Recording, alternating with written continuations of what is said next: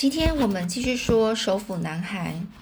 那现在呢，就是布莱恩呢，是整个是躺躺着，躺在这个湖这个湖泊的旁边啊。他躺着着，并且呢，滚动身体，触摸身体两侧，还有他的双腿，慢慢的移动着他的肢体，肢体就是他他的整个腿啊手，揉揉揉一揉两只两只胳臂。哦，手臂啊，似乎没有哪里破裂或者是严重扭伤。记得九岁那年呢，他曾经骑着一辆脏兮兮的这个小单车，一头栽进了一辆停放的汽汽车，摔断了脚踝，还裹了八周的石膏。也就是说，那石膏八整要整个包起来，然后要包这个石膏包包着，大概要。八周，八周的两个月。现在他身上啊，没有一处摔断，没有任何断裂，只是到处都是撞伤啊。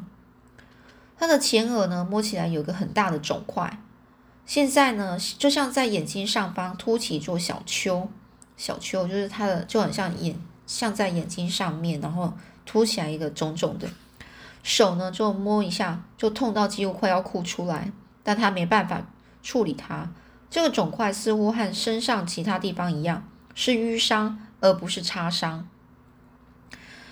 他就想啊，我活着，我活着，有可也可能是不一样的结局，可能是死亡，我也可能已经一命呜呼了。就是说我虽然我是活着，但也有可能是不一样的结局，我可能是已经早就死了。和驾驶一样啊，他突然想到那个驾驶哦。驾驶在飞机里，在水底，在蓝色的水底，系在座椅上。他坐起身呢，或者说是努力起身。第一次尝试时，他摔了回去；第二次呢，他边他边呢就是呻吟着，用力叫叫一下，然后边努力的挺身坐起，然后侧着身体啊，侧着身啊磨蹭着，直到背可以靠在一个小树，让他面着湖呢坐着。看着天空啊，渐落的曙光啊，伴着黎明到来。他的衣服又湿又冷又黏，空气里一阵寒凉。他用仅仅剩的这个碎布的残破风衣围住肩膀，尽量让这个身体保持温软。他无法思考，无法让思路正常的运转，就好像一切在实实真实的。与想象之间来回哦，只不过这一切都是真的。这片刻间呢，他似乎呢就想象一场坠机的发生。他从这个沉默的飞机中挣扎而出来，游到岸边。这一切都发生在别人身上，或或是一部在脑海中播放的影片。随后，他感觉到湿冷的衣服，前面额头的疼疼痛呢，也不时的就划过他的思绪。于是他知道这一切都是真的，都确确实实发生了。但一切如此的朦胧，却是全是一场模糊。因此他坐着，然后呢，看着湖面，感觉疼痛就好像潮水般来去。看着太阳从这个湖面尽头整个升起，过了大约一个钟头，或是或者是两个钟头，就一个小时或两个小时了。他无法去测量时间。也不在乎了。太阳升起一半，太阳呢的阳光啊是带来一些温暖。一开始只是一点点、一点的暖和起来，随着温度而来的是成群的昆虫，密密麻麻如云雾般的围住了他的身体，在他裸露的皮肤上形成一件活生生的外套。当他吸气的时候，蚊子就会往两个鼻孔塞。哦。张嘴呼吸时，它们也都呃一涌而入。也就是说，这个苍昆虫多到，就是你一呼吸啊，那种蚊子什么的虫啊、苍蝇的，好像你就吸了进去。嘴巴一张开，它们就好像可以进去你的嘴巴了。难以置信啊！没有人会相信他从坠机中存活下来，但怎么对付得了这个昆虫呢？他就咳出蚊子，呸出蚊子，呸，然后整个用鼻子哼出的蚊子。闭上眼睛，不停的挥拍着脸脸庞，数十只啊，数百只的在拍打他们。才刚清空一处，刚打死一批，就突然呢有更多嗡嗡嗡的叫个不停的浓密的蚊群，蚊子和一种他没见过的小黑蚊，小黑蝇哦，一只又一只的咬它、啃它，以它为食。没多久，他的一双眼睛就像就肿的眼皮整个合拢，就是肿起来了，脸呢也变得圆肿，刚好和肿大的前额整个是可以匹配了。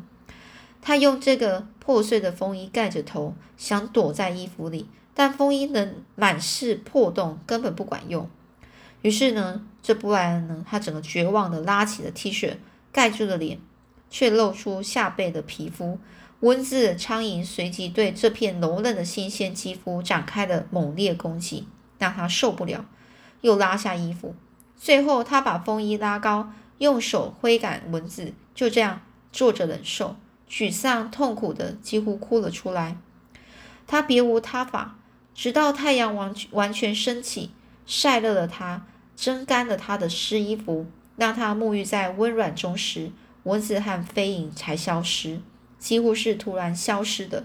前一分钟，他他呢是还坐在一团这个蚊子和这个这个这个苍蝇中，下一分钟呢，他们全部消失了，只剩下太阳照了他一身。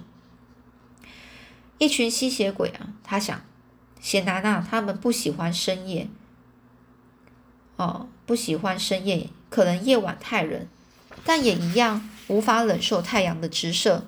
在天空啊，能一片灰灰蒙蒙，太阳还没有升起的时候，这气温才正慢慢回暖的这个清晨，这些苍蝇蚊子呢，简直让布莱恩啊无法置信。在他读过、看过的所有的关于户外的书籍。或是电视影片中，从来不曾提过这蚊子和飞蝇呢。所有大自然的节目都只播放美丽的景色，或者是蹦蹦跳跳、开心玩耍的动物，从来没有人提到过什么蚊子和这个飞蝇。于是呢，这布莱恩呢他是靠在树树干啊，然后想要撑起身身体，一伸展，然后就察觉新的疼痛，他的背啊，一定是受伤了。因为当他伸展的时候，他的背就像要撕裂一样。虽然他的额头的疼痛啊有比较减缓了，但他想要尝试站起来的时候，他却虚弱到几乎要跪倒在地，就是没办法站起来。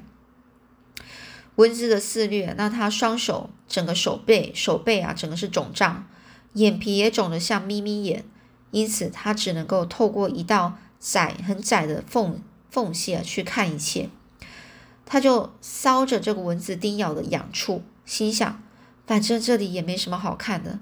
前方是湖，湛蓝深邃。一个画面一闪而过，飞机沉入湖底，在一片蓝色的深处，驾驶的身体呢？他是系在座椅上，头发漂浮着。唉，他想着，摇摇头啊，更加痛苦。不该，不该去想这些事的。他重新呢观察四周。这座湖在他的脚下不远处向外展开，他正站在 L 型底部，面对着 L 的长长边呢，长边就是 L 的长，就是呃呃，就是直线的那个的部分呢。L 的短边是向右伸展，在清晨的光辉和这个沉积中，这个静谧的这个湖水如此的美，绝美。这布莱恩可以看见对岸树木的倒影，水中上下颠倒着倒影，就好像是另一座森林，一座与真实森林对照的颠倒森林。当他开始眺望四周时，一只它的样子像乌鸦，但似乎太大一点的大鸟从真实森林的顶端飞出来。水面倒影的鸟儿呢，配合着它，双双从这个树林飞出。然后又横越了树湖面，放眼一片青绿，目光所及全部都是绿意。这座森林呢，大多是松树和云杉，其中呢散布一些低矮的灌丛，此外还到处可见浓密的草丛和小型的灌木。除了针叶林和一些他认为是白杨的阔叶树外，其余的树木他呢整个是一半呢是不认得的。他在电视上。看过山上的白杨树，湖泊周边的乡野有小山起伏，但都是极小的山，几乎只听称得上是圆丘。哦，圆丘很很小很低的，看起来根本不是山哦，就像小丘。四处的四周的岩石非常少，不过它的左方除外，也就它左边呢，那里有个有座凸起的岩石岩石做的，很像岩石的丘，也是一个高小小山哦。呃，岩丘向外伸展而俯瞰的湖面啊，高度大概有二十尺。这个飞机坠落的时候，如果稍微偏左，一定会撞撞上那那座岩丘啊，绝对不会落入湖，就是湖中啊。果真如此的话，他早就粉身碎骨了，就死了，毁灭了。这个字啊，字字也开始浮现了。他就想，我原本可能会遭到毁灭、撕裂、粉碎，冲进岩块，然后毁灭。运气啊，他就想，我运气好。幸运之神眷顾了我，但是他很明白，事实并非如此。果真运气好的话，他父母就不会因为那个秘密而离婚了，他就不会与一个心脏病发作的驾驶一同飞行，也就不会置身在这个地方，置身这一个非得靠着运气才能够免于灭亡的这地方啊！不然呢，他就想。如果一直带着好运走，就会遇见厄运呢。他再度摇摇头啊，脸部整个抽搐了一下，就很痛的样子，做一个很痛的脸，又是一件不能多想的事啊。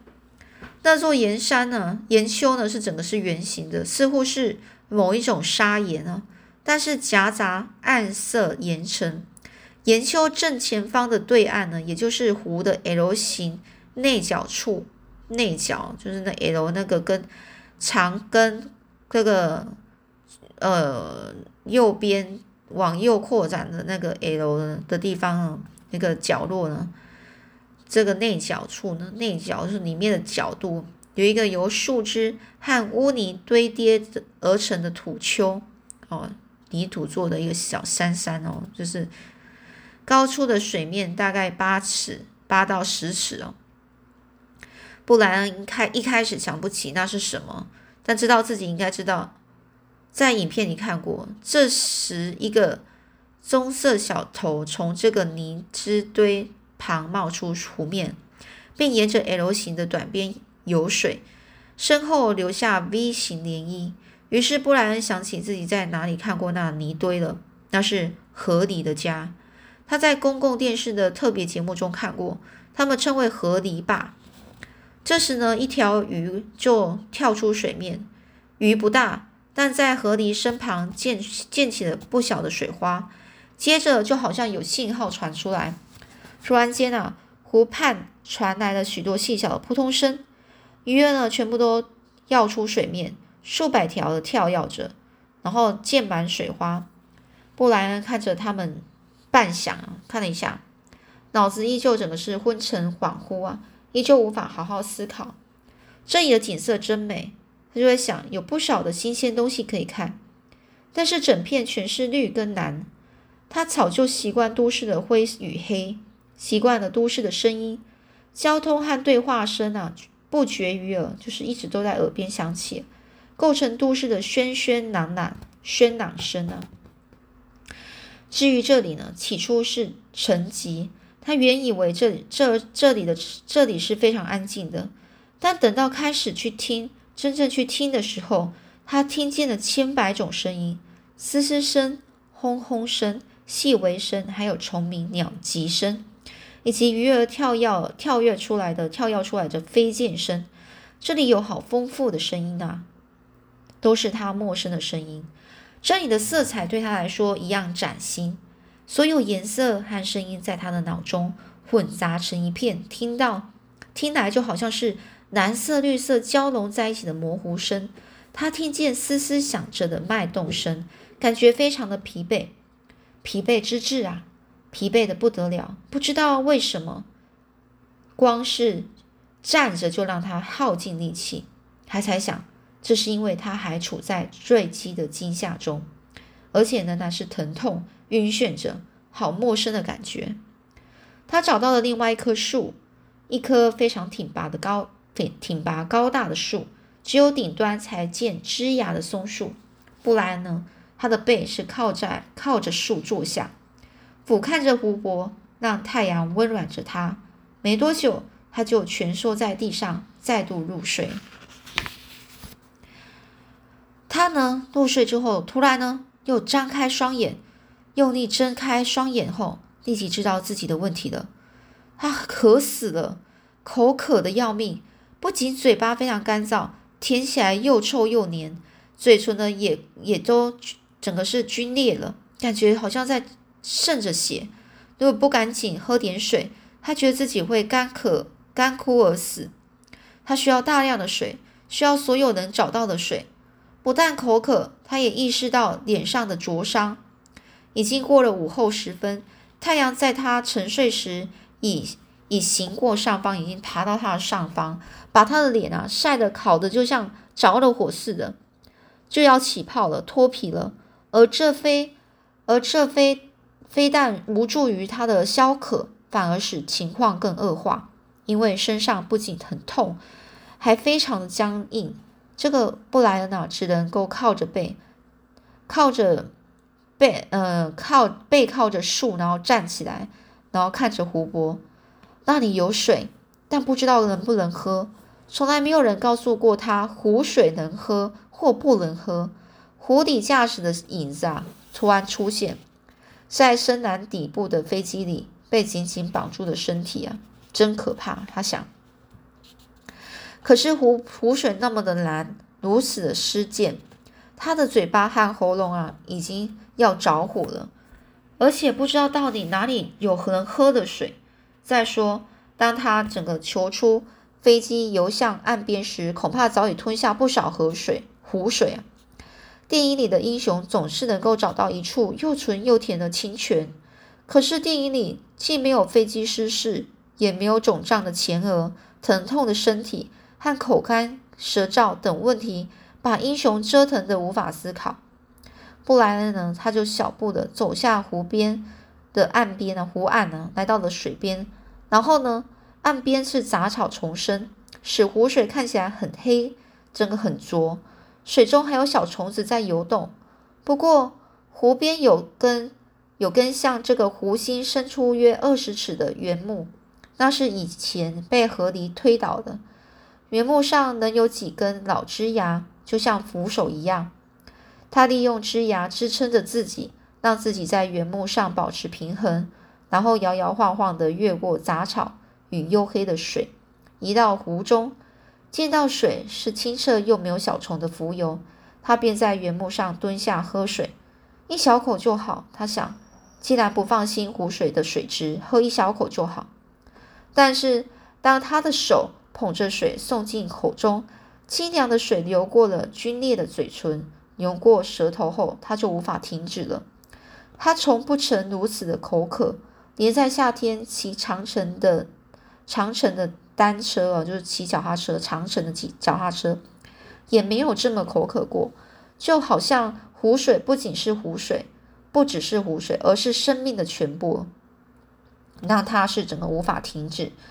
他呢，整个身体往前弯腰，用嘴巴直接喝，不停的喝，牛饮般的大口喝，喝到肚子整个鼓胀，喝到差点从原木上跌落水中。